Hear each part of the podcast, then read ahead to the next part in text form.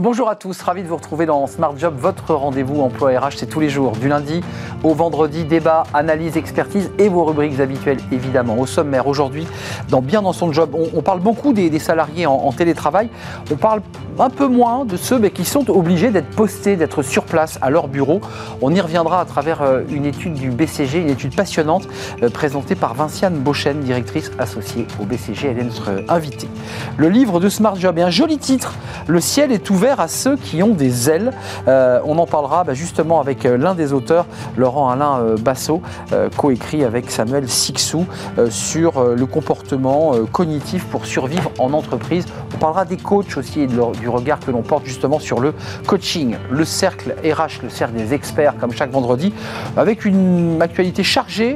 Pôle emploi qui fait SAMU, qui va s'appeler France Travail, la réforme de l'assurance chômage et puis la réforme des retraites et ces chiffres du corps du Conseil d'orientation des, retraites, qui parle d'excédent. Est-ce qu'il est urgent de, faire cette réforme? On en parlera avec nos, experts et puis on terminera avec Fenêtre sur l'emploi.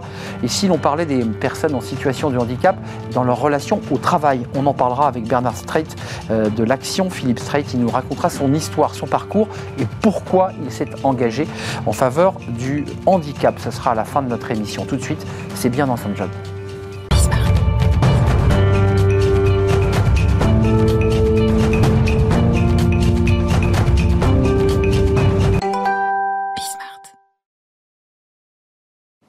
Bien dans son job et une étude passionnante du, BCG euh, sur, euh, alors non pas sur le télétravail, mais sur ceux qui justement bah, sont un peu les oubliés du télétravail, ceux qui sont obligés d'aller au, travail tous les jours pour mille et une raisons, parce que ce sont des emplois postés et qui n'ont pas d'autres solutions. Et c'est une étude qui est sortie euh, bien un petit peu avant l'été qu'on va commenter avec Vinciane Beauchesne. Bonjour Vinciane. Bonjour. Ravi de vous accueillir, directrice associée au, BCG, vous êtes experte en, en RH.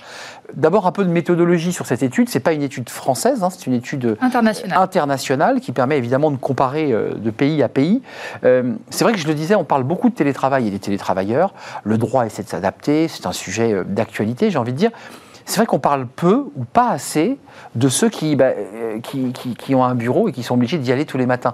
C'était ça l'esprit de, de l'étude? Tout à fait. on en parle peu. Et pourtant, euh, on considère que c'est à peu près euh, deux tiers euh, des salariés ou des travailleurs en France. Donc, on se dit qu'il y a une... Deux tiers Certains disent c'est 50-50. On est passé à deux tiers. À peu près, oui. Et, et on, se dit, ça fait du coup une, grande partie de la population qui est oubliée. Dans un contexte où on a parlé de grandes démissions aux États-Unis avec 50 millions de travailleurs qui ont démissionné en 2021. En France, on n'y est pas encore. On est plutôt sur un million de gens qui ont démissionné sur le premier semestre 2022. Mais on a un niveau d'engagement qui est déplorable. Euh, on le voit avec le buzz un petit peu autour de la, du quiet quitting, entre guillemets, mais juste une étude Gallup assez récente. Mm. En France, le nombre de salariés ou la pourcentage de salariés qui se disent engagés au travail, donc qui sont contents d'y aller, qui ont envie de se donner pour leur travail, c'est 6%. On est avant-dernier sur l'Europe. Donc il y a un vrai sujet d'engagement. Et nous, on s'est dit, tout le discours ambiant autour du télétravail, de la flexibilité, ça ne concerne qu'une partie de la population quid de bah ces gens qui n'ont pas accès au télétravail et qui, ont, qui se posent quand même des questions La preuve, le premier chiffre de l'étude, c'est parmi euh, donc ces 7000 télétravailleurs qu'on a interrogés, 1000 en France, hum. ils sont un tiers, 34% en France, qui disent qu'ils sont prêts à changer de job dans les six prochains mois. ça veut dire un tiers. Vous imaginez le niveau de disruption pour euh, l'hôtellerie, la restauration, euh, les chauffeurs de bus, les maîtresses. Euh. Hmm. Ça veut dire que ces salariés, pour le dire un peu concrètement dans une entreprise, et on l'a vécu nous sur ce plateau, on peut avoir des visios avec des start-upers qui nous parlaient du Mexique ou des Antilles. au même moment, il y a des salariés dans l'entreprise qui voient leurs collaborateurs ou leurs collègues qui, eux, ont le privilège d'avoir l'ordinateur ouvert à la plage, alors que eux bah, sont obligés de, venir au travail.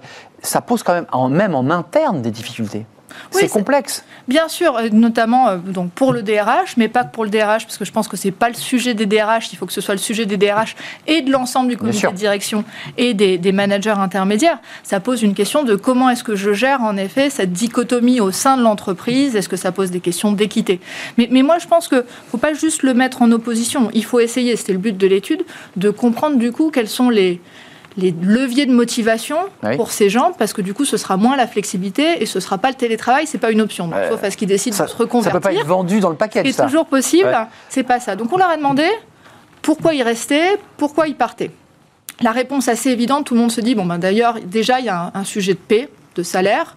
Et, ça va devenir un sujet assez fondamental dans un contexte inflationniste.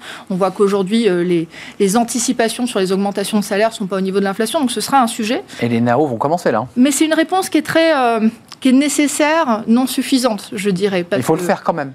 Il y, aura besoin, forcément. C'est une sorte de compensation, pour le dire simplement. Exactement, mais il y a déjà eu, si on regarde là sur les derniers mois, il y a eu un certain nombre de revalorisations du SMIC. Dans le domaine de l'hôtellerie, de la restauration, il y a un certain nombre d'actions. 9% dans les négociations Voilà, le RITS vient juste de faire un certain nombre de, leviers pour augmenter de 5%. Donc tout le monde se bouge un petit peu là-dessus. Mais moi, je trouve que c'est un peu la réponse facile. Et puis surtout, ça peut donner lieu à une course à l'échalote ou à un désastre dans un contexte où on s'attend un petit peu à une récession et où la tension sur le marché du travail va se réduire. Je pense que par contre, il faut se demander qu'est-ce qu'il y a d'autre. Et le premier levier qui fait que les gens partent, c'est euh, les perspectives de carrière. Mais oui, l'évolution dans l'entreprise. Les gens ont envie de se développer, les gens ont envie d'évoluer, ils ont envie d'avoir des perspectives. Et ça, je pense que c'est vraiment la clé, c'est qu'est-ce qu'on sait proposer à ces gens-là. Et moi, je trouve que pour le coup, il y a une vraie clé là, parce qu'en face, vous avez des gens qui, euh, enfin des entreprises qui euh, luttent à recruter, qui ont énormément de difficultés. Et donc, il y a un espèce de paradoxe avec des gens qui ont l'impression de ne pas pouvoir évoluer et des entreprises qui, qui, euh, galèrent à recruter. Qui galèrent à recruter, qui ont des manques de compétences. Et donc, je pense qu'il y a vraiment pour moi une clé et un, peut-être un, miracle à faire autour de la requalification, de la formation. En tout cas, c'est le message que vous faites passer à travers ce rapport. 354 700 emplois vacants au premier trimestre 2022.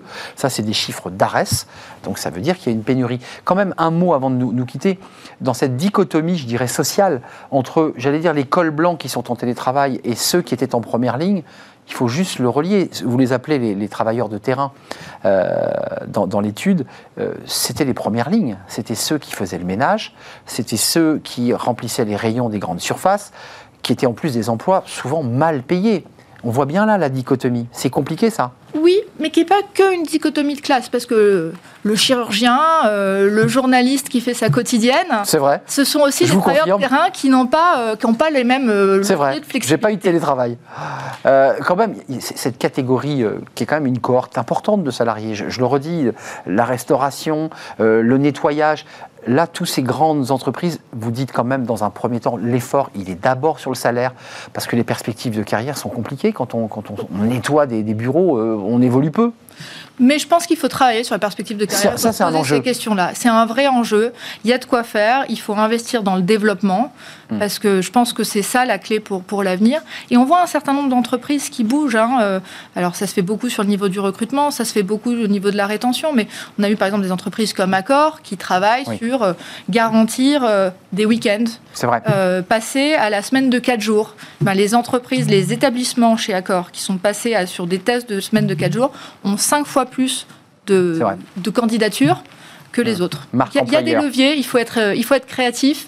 C'est aussi la beauté de cette époque, mais il ne faut pas que la créativité soit juste autour du télétravail. Euh, et audacieux aussi dans, dans, ces choix euh, de, de stratégie bah, pour, pour, attirer finalement sur des métiers qui, dans un premier temps, ne sont pas attractifs ou difficilement attractifs. Merci beaucoup, Vinciane, d'être venue. Vinciane Beauchesne, je, crois quand même nommer votre nom de famille. Vous êtes vice-présidente du, du, BCG, en charge des RH spécialisés sur les RH. Cette étude a été à découvrir sur le site du, BCG, évidemment, étude euh, internationale, pas qu'européenne d'ailleurs, hein, euh, parce que vous êtes allé jusqu'aux États-Unis, si je ne m'abuse.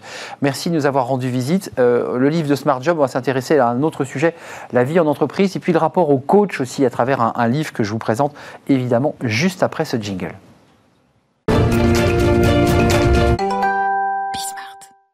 Le livre de Smart Job, avec ce titre, je trouve merveilleux ce titre. Le ciel est ouvert à ceux qui ont des ailes. Euh, c'est un livre euh, bah, qui vient de sortir et on accueille l'un de ses auteurs puisqu'il est coécrit avec euh, Samuel Sixou et Laurent Alain Bassot. Il est avec nous et je suis très très heureux de, bah, l'accueillir parce que d'abord le titre est beau, il y a un cerveau, puisqu'on voit la couverture, on va la découvrir dans quelques instants. 32 outils comportementaux cognitifs pour survivre en entreprise. Pour le dire en mots simples, d'abord c'est un livre qui parle de vos activités, du coaching, mais il y a quand même une idée sous ce livre. C'est peut-être de remettre l'église au milieu du village quand on parle de coaching. Parce que moi, quand je parle de coaching, je me dis, mais c'est une auberge espagnole, il y a de tout. Il y a du bien-être, il y a de la méditation, il y a, on est en tailleur. Enfin, c'est vraiment Et vous, vous dites, attention, parce que d'abord, ça fait mal, du mal à la profession.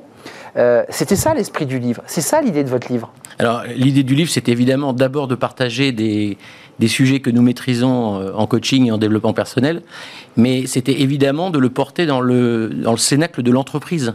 Euh, dans l'entreprise la, la, personne, on travaille au service de l'individu, c'est évident, c'est le travail du coach, mais on a euh, une mission qui est que la personne dans l'entreprise puisse par ce développement personnel, mieux se réaliser, mieux assumer ses fonctions, mieux réussir, mieux être. Et c'est bien euh, euh, cet aspect bijectif de la relation qui est au cœur de notre préoccupation. Parce que quand même, ce qui est intéressant, c'est l'histoire du coach. Parce que quand on a un coach en face, ou un psy d'ailleurs, même si c'est pas le même métier, c'est intéressant de savoir d'où il vient. Et vous, vous venez, avec votre associé Samuel, qui est une femme, euh, vous venez de l'entreprise. Ça change tout quand même. Alors oui, alors pour beaucoup de coachs, ils viennent de l'entreprise, mais surtout, on, on, vient avec une conviction forte, c'est que quand on a voulu développer dans nos entreprises, euh, moi la direction générale d'un groupe et euh, Samuel dans, au secrétariat général d'un autre groupe, euh, on avait pour vocation à faire que les gens puissent travailler euh, mieux dans notre entreprise et développer la valeur ajoutée qui est celle de notre entreprise. Qui donne le meilleur. Ben, bien sûr. Et, en fait, j'entends tout un discours autour du euh, euh, le développement personnel, etc. nous, on est pour ça. Mais le développement personnel par le coaching, il est d'abord opérationnel dans l'entreprise. C'est-à-dire qu'est-ce que la personne va tirer de ah son développement pour euh, rayonner, euh, euh, être inspirant vis-à-vis de ses équipes, être mieux dans son travail, trouver que c'est quand même pas si mal que ça d'avoir un job et de pouvoir y souscrire au quotidien. C'est intéressant ce que vous dites parce que j'ai reçu beaucoup d'invités à la fois dans cette rubrique et dans des débats où certains, quand on allait au bout de leur logique, et ça va sûrement vous heurter, finalement, au bout de leur logique de coach, bah, ils renversaient la table au point où ils quittaient l'entreprise. Donc, ils n'étaient plus une valeur. Mais ça, ça devenait une difficulté pour l'entreprise. Quand vous allez très loin avec quelqu'un et que vous le poussez au bout, bah, la personne se dit bah, après tout, qu'est-ce que je fais dans ce poste? Et c'est pas votre mission. Ce n'est pas, ce n'est pas. Vous êtes d'accord qu'il y a des coachs qui poussent euh, Alors certainement, et je, je, j'en ai croisé, mais nous, ce n'est pas notre mission. Notre mission, elle est euh, confiée. Euh, d'ailleurs, il y, a un, il y, a un acte tripartite en démarrage de coaching qui consiste à établir un, un programme d'objectifs entre le coach, l'entreprise et le coaché. C'est ça. Donc, on définit bien une, une, un travail qui, qui n'exclut personne. Alors. Pour autant, si quelqu'un, au terme d'un travail de coaching, se dit qu'il est euh, euh, insupportable pour lui de euh, d'aligner ses valeurs avec celles d'une entreprise, c'est ça. moi, je vois, j'y vois pas d'inconvénient. C'est un autre sujet. C'est un autre sujet. Le, sujet, c'est d'abord qu'une personne se trouve bien dans ce qu'il fait, au service de sa mission et au profit d'un environnement social, d'un environnement collectif. Et d'ailleurs, si vous me permettez là-dessus, j'ai je, j'ai une conviction, c'est que on a beaucoup orienté le travail du coaching autour d'un autocentrage hum. qui me paraît assez inapproprié. Donc, vous qu'il n'est pas assez ouvert à l'environnement. Mais euh, c'est un sujet qu'on traite tout autant en coaching que dans la société euh, contemporaine. Euh, aujourd'hui, on se rend bien compte que cet autocentrage, ce système qui consiste à d'abord se soucier de son bien-être sans se soucier de celui des autres, ne tiendra pas. Donc, il, il, se trouve que le métier du coaching est en train d'évoluer, nous on le voit, et par ce livre, on a voulu fonder un acte fort qui est de dire, d'abord, on va, on va partager à l'ensemble des personnes qui vont lire euh, les techniques qu'on utilise. il y a, beaucoup de conseils pratiques. Hein, c'est très pratico-pratique. C'est un livre très didactique et très agréable à lire. Hein. Voilà. Ben merci. Je vous non, mais, dans sa forme et dans sa mise en page. On a passé beaucoup de temps dessus, mais euh, ce qu'on veut surtout, c'est qu'il euh, puisse poser un acte, comme je le disais, fondateur du métier du coaching. On prétend pas être l'alpha et l'oméga du sujet, mais on veut absolument, avec Samuel Sixou, mon associé, mm. trouver un moyen de poser le débat. En fait, avant de nous quitter, c'est qu'il y a quand même à travers ce livre l'idée d'un pas de créer ou de l'écrire, mais d'inventer un peu la charte, une forme de charte d'éthique ou de bonne conduite du coach, parce qu'il y a un peu de ça dans ce que vous me racontez. Il y a, ceux qui poussent euh, à, faire sortir le collaborateur, et puis il y a ceux comme vous qui, bah, c'est l'entreprise quand même qui prime. Alors il y a la charte du coach qui pousse euh, d'abord à s'occuper de l'individu au service de sa mission. Euh, il y a aussi également une volonté, je, je voulais vous le dire, c'est euh, de rendre accessibles toutes les apports des neurosciences aujourd'hui qui sont extraordinaires et qui permettent de comprendre comment fonctionne un cerveau. Et, exact. Et s'il y a une chose que je voulais dire, travaux pratiques, hein, le rôle des neurotransmetteurs de la sensation du bonheur. Et là vous avez des questions, la dopamine, l'endorphine, l'ocytocine. Et la sérotonine. Et, bien d'autres. Euh, mais ce qui est important de dire, c'est que, euh, et c'est également l'objet de ce livre, c'est que le comportement d'un individu, il ne, révèle, il, ne il ne se traduit pas par des techniques, il se traduit par ce qu'il se dit dans ce qu'il fait.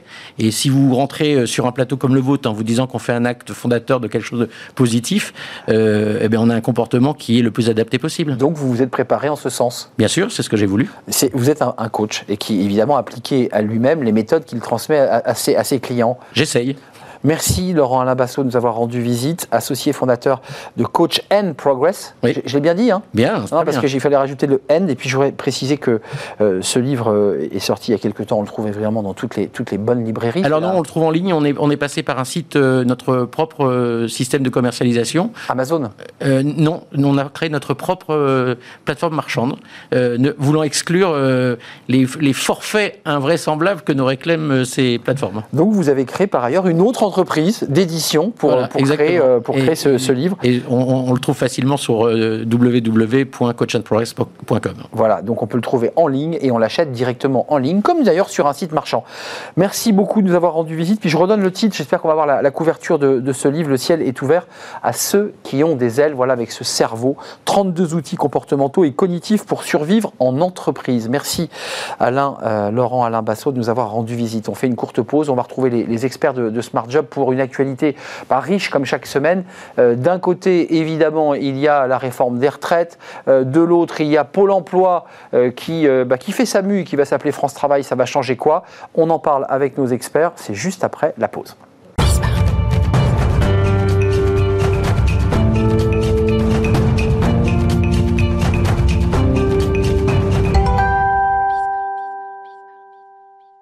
Le cercle RH et les experts de Smart Job, comme chaque semaine, pour balayer l'actualité. Il y a beaucoup de choses. Euh, Pôle emploi qui va devenir France Travail, il y a une expérimentation, on va plus que ça d'ailleurs. Il y a deux mois de mise en place euh, et euh, l'année prochaine, bah, ça se rappellera France Travail. Qu'est-ce que ça va changer évidemment pour les demandeurs d'emploi, puis pour ceux qui travaillent évidemment à, à Pôle emploi?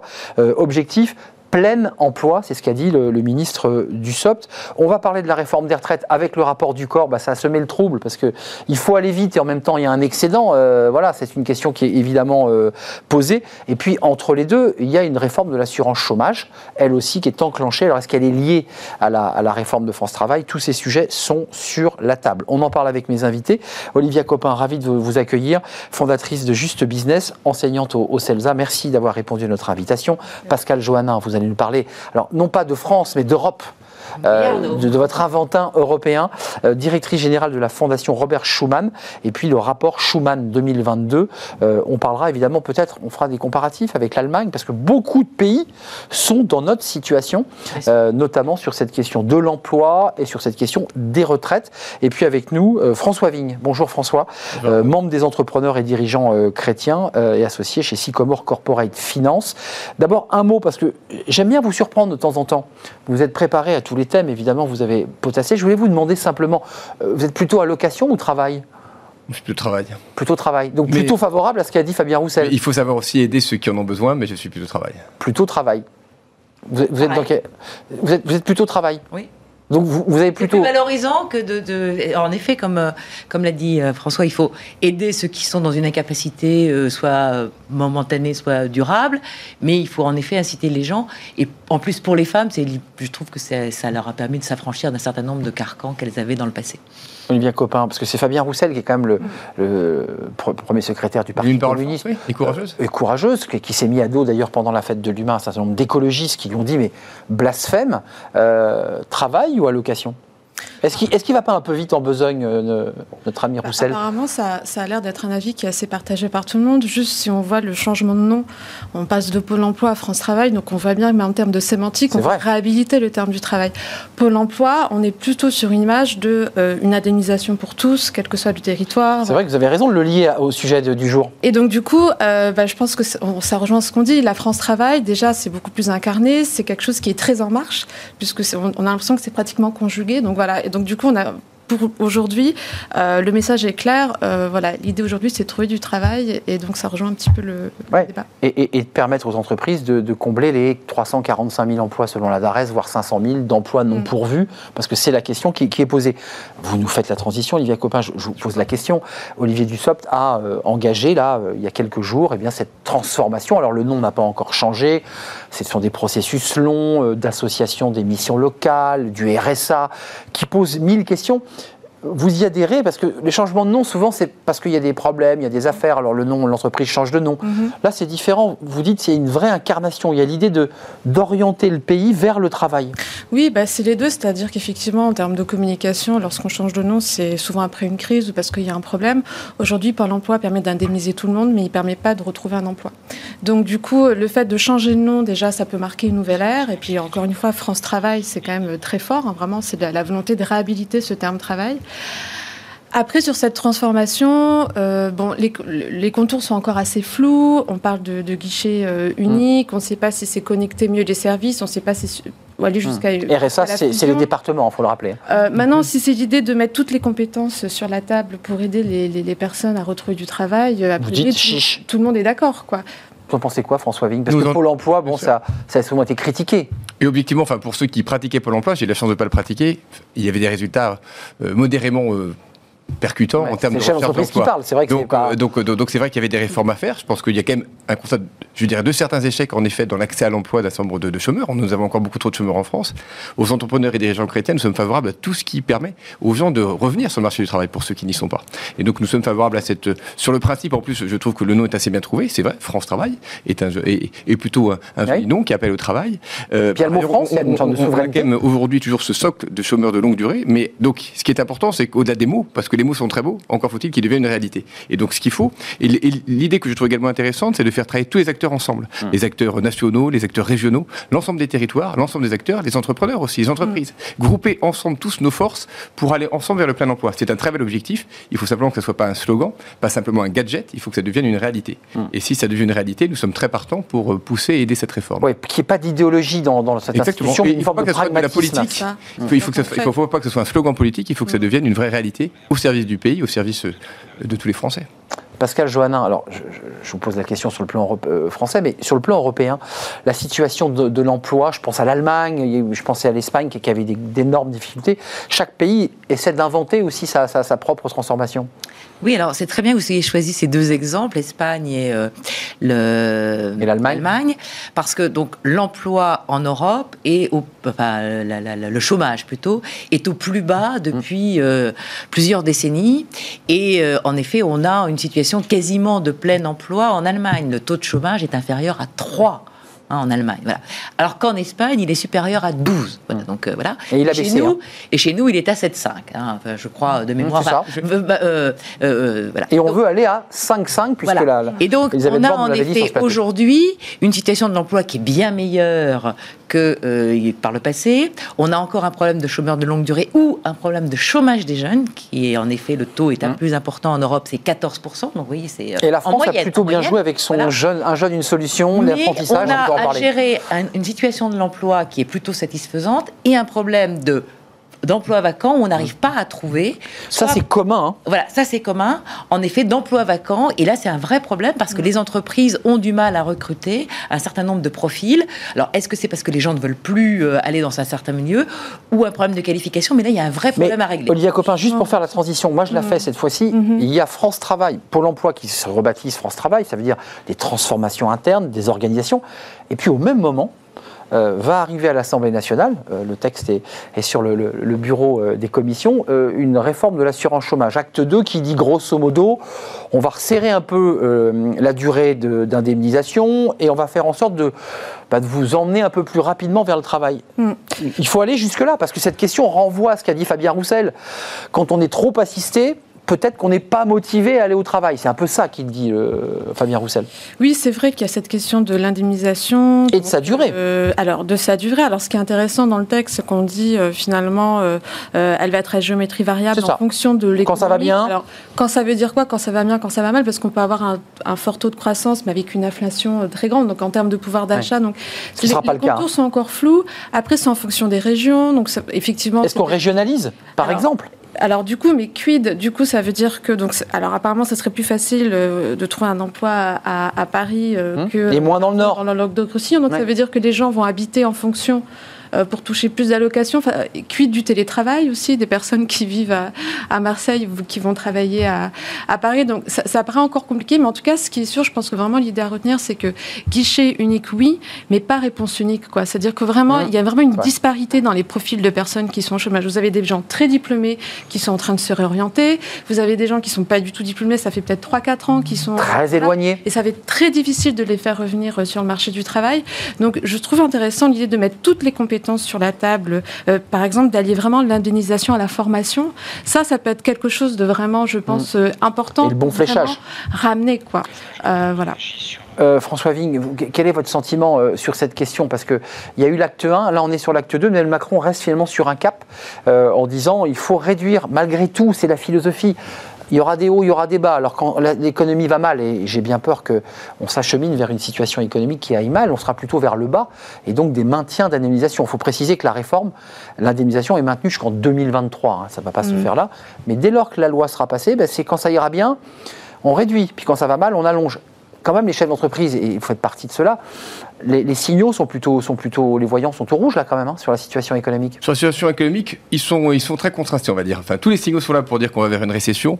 En même temps, euh, là encore, il y a à la fois ces dispositifs d'aide gouvernementale au pouvoir d'achat. Il y a, il y a différents éléments qui, qui, donnent à cette récession un profil assez indéterminé. Et quand on voit d'ailleurs la situation des marchés financiers qui sont beaucoup repris, eux parient aujourd'hui finalement sur une récession relativement courte. Donc c'est pour ça. Enfin, euh, et une inflation qui. Mais, il faut se préparer à une récession et beaucoup de, de grands investisseurs sont extrêmement pessimistes sur la situation. La crise énergétique et posera des il questions. Faut, il faut être très clair. En même temps, enfin, je pense qu'on va essayer ensemble de mm. trouver des solutions. Après, si on revient sur la réforme du chômage, vous vous souvenez d'ailleurs que la précédente avait été percutée par la crise Covid parce que quelques mois après son application, on, l'annulait. Et une réforme, une réforme qu'on annule, ou en tout cas qu'on met entre parenthèses quelques mois après, ça veut dire qu'elle n'est pas totalement pertinente. Sinon, elle aurait été logiquement résister à tous les environnements. Donc il faut quand même garder ça. Par ailleurs, je pense qu'il faut éviter la stigmatisation des chômeurs parce qu'il faut garder, je dirais, le bon équilibre entre ce qui est euh, supprimer les effets d'aubaine. Il y a des gens malheureusement, parfois, qui essaient de profiter du système, ça fait partie des choses, mais ça coûte très cher à l'ensemble de la collectivité et ça pèse ensuite sur le travail commun. Et ça, il faut l'éviter au maximum. Mais il faut éviter toute situation d'effet d'aubaine. Inversement, il faut éviter la stigmatisation. Et par ailleurs, il faut traiter des situations individuelles. Et parfois, il y a des gens qui ont besoin de plus de temps pour, euh, pour euh, revenir sur le marché du travail. il faut éviter de les mettre au contraire dans la trappe qui serait celle du chômage de longue durée. Et donc, c'est pour ça qu'il faut être. Mais il faut éviter aussi l'effet de sophistication parce qu'il faut que le système reste lisible pour l'ensemble des choses. On va voir que tout la est cohérent. La lisibilité et la confiance sont des choses très importantes. C'est pour ça qu'il faut éviter la précipitation sur ces sujets. Mm. Il faut éviter d'en faire un combat politique. Il faut en faire une réforme au service mm. de la France et de l'ensemble des Français. Humaine et, sociale, pour mettre, pour mettre ce mot. Juste, parce que Joël, vous avez mm. réagi sur le mot formation, parce qu'il y a un débat sur la formation, parce que la réalité, c'est que parfois, il y a des emplois qui sont proposés. Pour l'emploi fait des propositions à des collaborateurs qui disent mais d'abord ça correspond pas du tout à mes compétences ou inversement on recherche des compétences que l'ensemble des demandeurs d'emploi n'ont pas. Donc il y a un vrai débat et européen sur cette question de la formation. Il y a un vrai débat européen et je vous renvoie au discours qu'a fait Madame von der Leyen, la présidente de la Commission hier, où elle a annoncé qu'en effet ce problème d'emploi était euh, partout dans l'Europe et donc a fait de 2023, elle aimerait faire de 2023 l'année des qualifications en effet pour qu'en effet Exactement. on regarde en effet euh, des formations qui soient pertinentes pour les entreprises, pour les gens, pour qu'ils soient d'être, etc. Et je note que l'Europe n'a Donc il faut définir quand même les métiers qui vont bien. Hein. il faut savoir où on va. Et on a souvent reproché à l'Europe de ne pas être près des gens, donc de ne pas avoir de compétences sociales, tout simplement parce que les États membres gardaient la main. et là, on voit que sur un certain nombre de sujets, l'Europe essaie de faire quelque chose pour essayer de faire qu'il n'y ait pas trop de, de, de, différence entre les uns et les autres. On a eu hier un vote sur les salaires minimums au Parlement européen. On a un problème. Euh, vous parliez d'assurance chômage. La question est posée au niveau européen. On a cette question des qualifications. Donc on voit que peu à peu, comme sur le Covid où la santé n'était pas un domaine de l'Union européenne, sur les questions sociales, l'Europe essaie d'agir pour essayer de faire qu'on ait une certaine harmonisation et qu'il n'y ait pas de grandes différences, parce que vous avez aussi le cas des travailleurs transfrontalier. Et donc, si vous habitez près d'une région ou détaché, hum. et si vous habitez près d'une région, ben, vous allez chercher le travail ailleurs parce que c'est plus valorisant aussi pour aller. Eh oui, euh, oui. parce qu'il y a aussi les détachés hein, qui posent un autre sujet. Ou à l'Allemagne, qui sont euh, quelquefois des, des, passages très fréquents de frontières pour que les gens aillent euh, travailler là où il y a plus d'emplois. Il y a une cohérence dans tout ce qu'on se raconte, puisqu'on a démarré par la transformation de Pôle emploi vers France Travail, ça va arriver, une réforme de l'assurance chômage, et regardez ce qui arrive derrière, c'est la réforme des retraites, hum. dont on nous dit que par un amendement au projet de loi de, la sécurité sociale, me semble-t-il, euh, on, y glisserait un amendement pour travailler sur la, durée de cotisation et l'âge légal, ce qui est deux paramètres très importants. Euh, sauf qu'il y a un problème, je, parle aux chefs d'entreprise et aux vice-présidents d'entreprise euh, des, des, entrepreneurs chrétiens, c'est la crise économique va créer du chômage là. La crise énergétique, on nous dit, euh, elle va provoquer du chômage. Comment on fait cette réforme là dans ce contexte? Puis on parlera du corps. Des retraites. Bah oui, parce que euh, il y a à la fois le corps qui dit qu'il y a des excédents. Bon, ok, très bien. Enfin, le, corps, il, il a mais, discours, il dit à la fois des excédents, mais attention, et, par ailleurs, il, dramatise aujourd'hui. Mais il dramatise. Sachant que si on veut être clair, les rapports du corps, les conclusions varient toujours en fonction de l'humeur du Non, mais je repose ma question plus simplement. En un mot, on fait une réforme des retraites qu'on nous annonce comme urgente. Hum. Le corps nous dit jusqu'en 2023, ça va à peu près, avec un bel excédent. Et au même moment, une crise économique s'installe va créer du chômage. Hmm. C'est le moment ou pas Est-ce que c'est le bon tempo? Enfin, là encore, nous, nous, avons de, forts doutes en la matière. Euh, il, semble d'ailleurs qu'il y ait beaucoup d'acteurs de la majorité. Enfin, j'entendais François Bayrou, j'entendais Edouard Philippe, qui s'opposaient à ce calendrier, qui disaient que le moment n'était pas très bien choisi.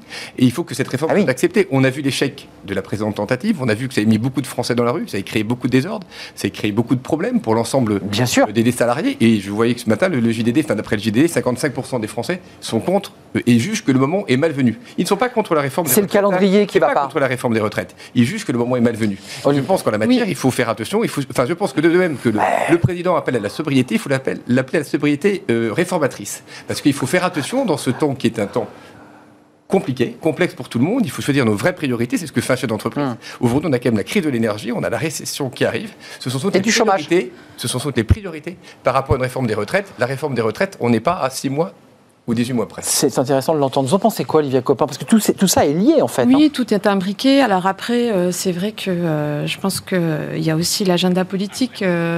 Emmanuel Macron a été contrarié dans son premier quinquennat. voilà, avec, il y a eu la crise du Covid. Aujourd'hui, il y a la crise énergétique. Je pense qu'il a envie un peu de redevenir le maître du, le maître du temps. Quand il veut réformer, il y a des crises. Et c'est un président jupitérien. je pense que la, la, réforme des retraites, ça fait vraiment partie de sa, cet ADN-là. Ah, son positionnement sa volonté de, réformer.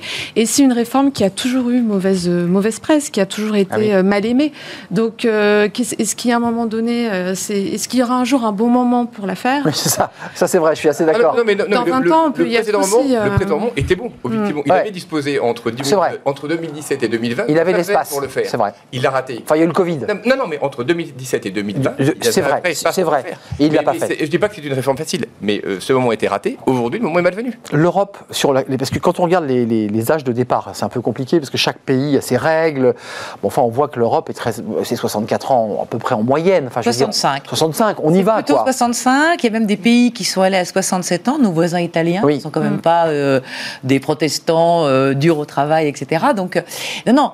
Ils travaillent les Italiens quand même, c'est des travailleurs. Et ils ont un vrai problème démographique. Là pour le coup, là pour le coup, encore bah ouais. là pour le coup, on est attendu par tous les Européens pour faire des réformes. Alors des réformes sur le marché du travail, des réformes. C'est l'Europe qui nous les impose, c'est ce que vous voulez dire, Pascal Joannin Non, mais c'est-à-dire que la France en Europe a une voix qui porte, mais cette fois est un peu euh, atrophiée par le fait qu'on n'a pas de bons indicateurs économiques. Eh oui. C'est-à-dire la dette publique, l'endettement, etc. Donc, si on veut être un modèle, voilà, si on veut bah être un modèle, si on veut être entraînant, ce que le président de la République est un des plus européens des présidents qu'on a depuis Valéry Giscard d'Estaing, hein veut en effet être un petit peu celui qui donne le, tempo sur les questions européennes. Il doit faire les réformes. On lui dit oui, très bien, mais qu'est-ce que tu la fais France ne plus Et sur les retraites, compte tenu d'un avancement, d'un allongement de la, de la, durée de la vie, d'un certain nombre de choses, on voit bien que tous nos partenaires européens sont allés vers une évolution. Mmh. Et donc, mmh. la France est un des pays, avec la Suède, qui a le, départ à chômage à 62 ans 62 ans et, voilà. et on voit bien que tous les pays sont à faire face parce qu'il faut bien le financer. Ça, il faut bien mm. en effet, euh, mm. si on vit plus, longtemps, on vit plus longtemps. donc,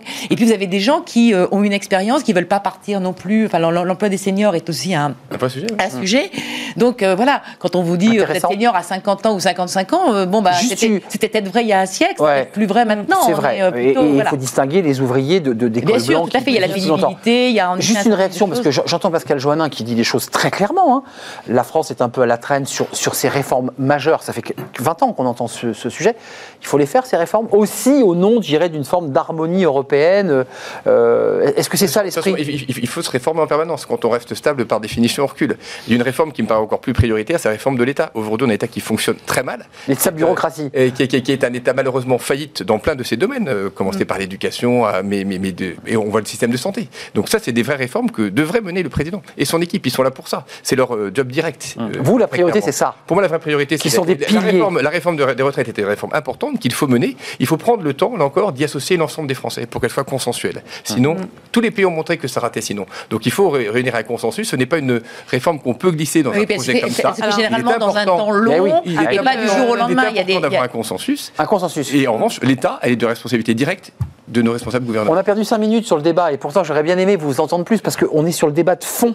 Euh, quelle réforme? Il faut réformer, mais quelle réforme? C'est la retraite ou c'est les, piliers régaliens euh, et notre bureaucratie en quelque sorte qu'il faut revoir? Je pense qu'elles sont quand même toutes importantes, mais vous parliez de consensus, je ne suis pas sûre que ça soit très connecté à la culture euh, française, et le président l'a dit, il n'attendra pas l'unanimité en tout cas pour, euh, pour avancer. Vous le disiez justement, euh, quand on voit les autres pays européens, on va quand même dans le sens de l'histoire, ça ne paraît pas aberrant de, de, revoir cet âge de départ à la retraite. Et puis, il me semble que l'exécutif a l'air très déterminé. ça me semble clair. ça va permettre de, financer selon eux, ce, ce grand basculement, c'est-à-dire vraiment financer la transition écologique, réduire la dette publique ne pas augmenter les impôts. Casse-tête, casse-tête. On en reparle Je ne parle pas juste qu'à présenter. Et si je vous réinvitais C'était plus cher au départ. Merci à vous. Mais les réformes sont nécessaires et elles sont attendues. et si on veut bouger, en effet, il ne faut pas rester euh, inerte. La phrase est intéressante. Euh, rester immobile, circuler. Euh, en tout cas, sur le plan politique et des réformes. Merci Olivia Copin. Juste Business, merci Pascal Johannin, secrétaire général de la Fondation Robert Schuman. Je n'ai pas dit de bêtises. Directrice générale. Directrice générale, je vous ai mis secrétaire général. Qu'est-ce que c'est que ça Merci à François Vigne, Sycomore Finance et vice-président des entrepreneurs et dirigeants chrétiens. C'était un vrai plaisir, c'était un débat passionnant. On ouvre des portes là, c'est des sujets évidemment qui sont, euh, devant nous. Euh, on termine avec fenêtre sur l'emploi, le handicap et le travail. Ça interpelle évidemment les, EDC. Euh, on en parle avec un chef d'entreprise qui s'est engagé sur ce sujet et on l'accueille.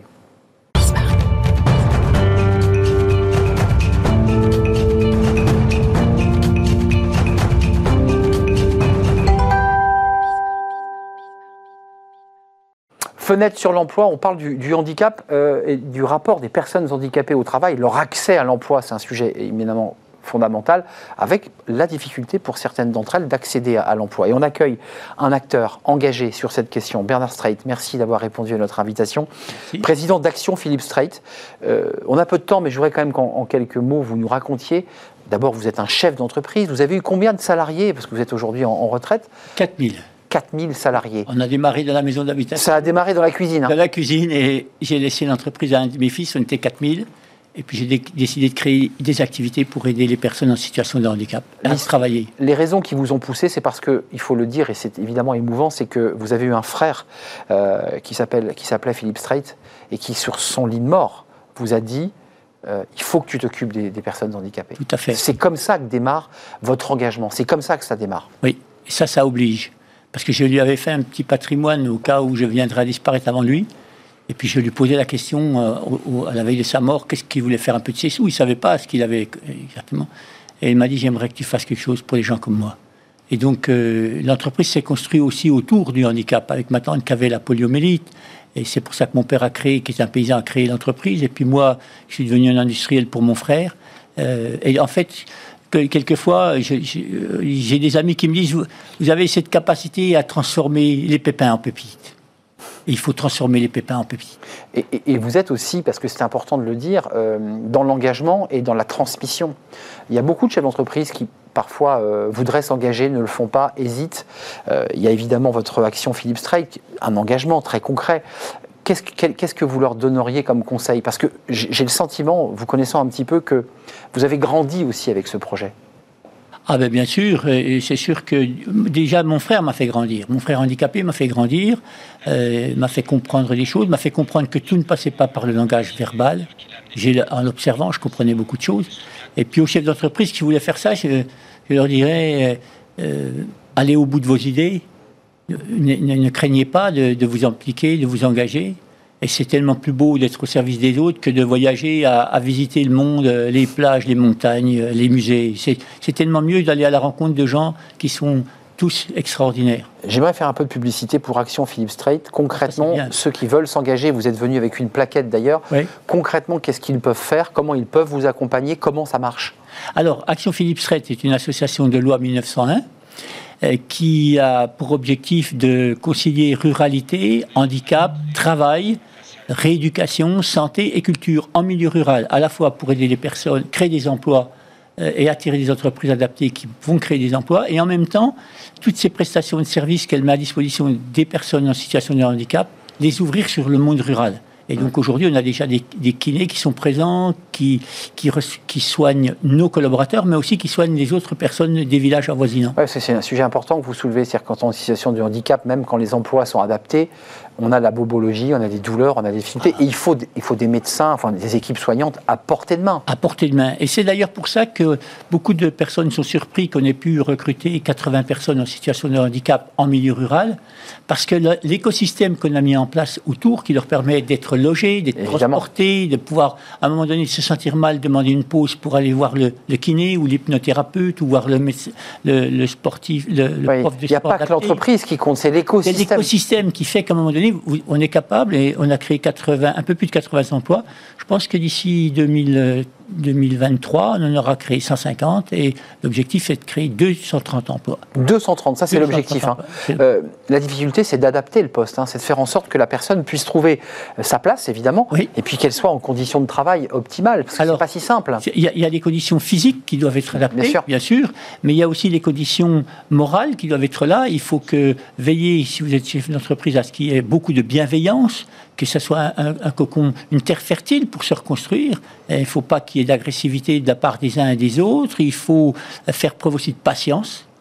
Parce qu'on ne se reconstruit pas en l'espace de quelques jours. Il faut faire preuve aussi d'exigence, parce que pour que ces gens se reconstruisent par le travail, il faut avoir aussi l'exigence, parce que pour moi et pour mes collègues, l'exigence, c'est la forme la plus aboutie de la bienveillance. Hmm, ça c'est intéressant ce que vous dites, parce que dans un monde aujourd'hui où on déteste les frustrations, où c'est, vous dites qu'il faut quand même malgré tout ah, avoir des exigences. Bah, si vous n'avez pas d'exigence, à un moment donné, les personnes que vous recrutez, qui travaillent là, se disent, bon, pas tout qu'on fait, bon, ils ont peut-être eu pitié de moi. Et c'est la pire des choses. Hmm. On se reconstruit pas quand c'est Traiter cette personne handicapée comme un collaborateur. À dire, voilà, il y a une bienveillance, on te respecte à tous les niveaux, mais tu dois répondre aux exigences du client, parce qu'on facture notre prestation au client. Bien sûr. Tu dois avoir aussi un comportement qui permet de, de, de, de veiller à ce qu'il reste une bonne ambiance dans les, dans les locaux, dans l'entreprise pour que chacun puisse venir au travail sans la boule au ventre et puis euh, reprendre goût à la vie. Donnez-moi cette petite plaquette, je voudrais la montrer à nos téléspectateurs parce que j'aimerais qu'on valorise votre action parce que c'est une action, c'est l'action d'une vie. Hein. Je, précise, action Philippe Strait, faire de chaque personne en situation de, de, handicap un contribuable, contribuable. quelqu'un qui, qui, voilà, par le travail, par le, son effort et son travail et par les exigences. Merci à vous Bernard Strait d'être venu nous rendre visite. Et puis ceux qui se demandaient pourquoi il y avait un petit pot de miel, bah, c'est action Philippe Strait parce que vous êtes un homme qui vivait à la campagne, euh, Haute-Saône. Euh, c'est près le Doubs, le Doubs. Le Doubs, et il y a du miel.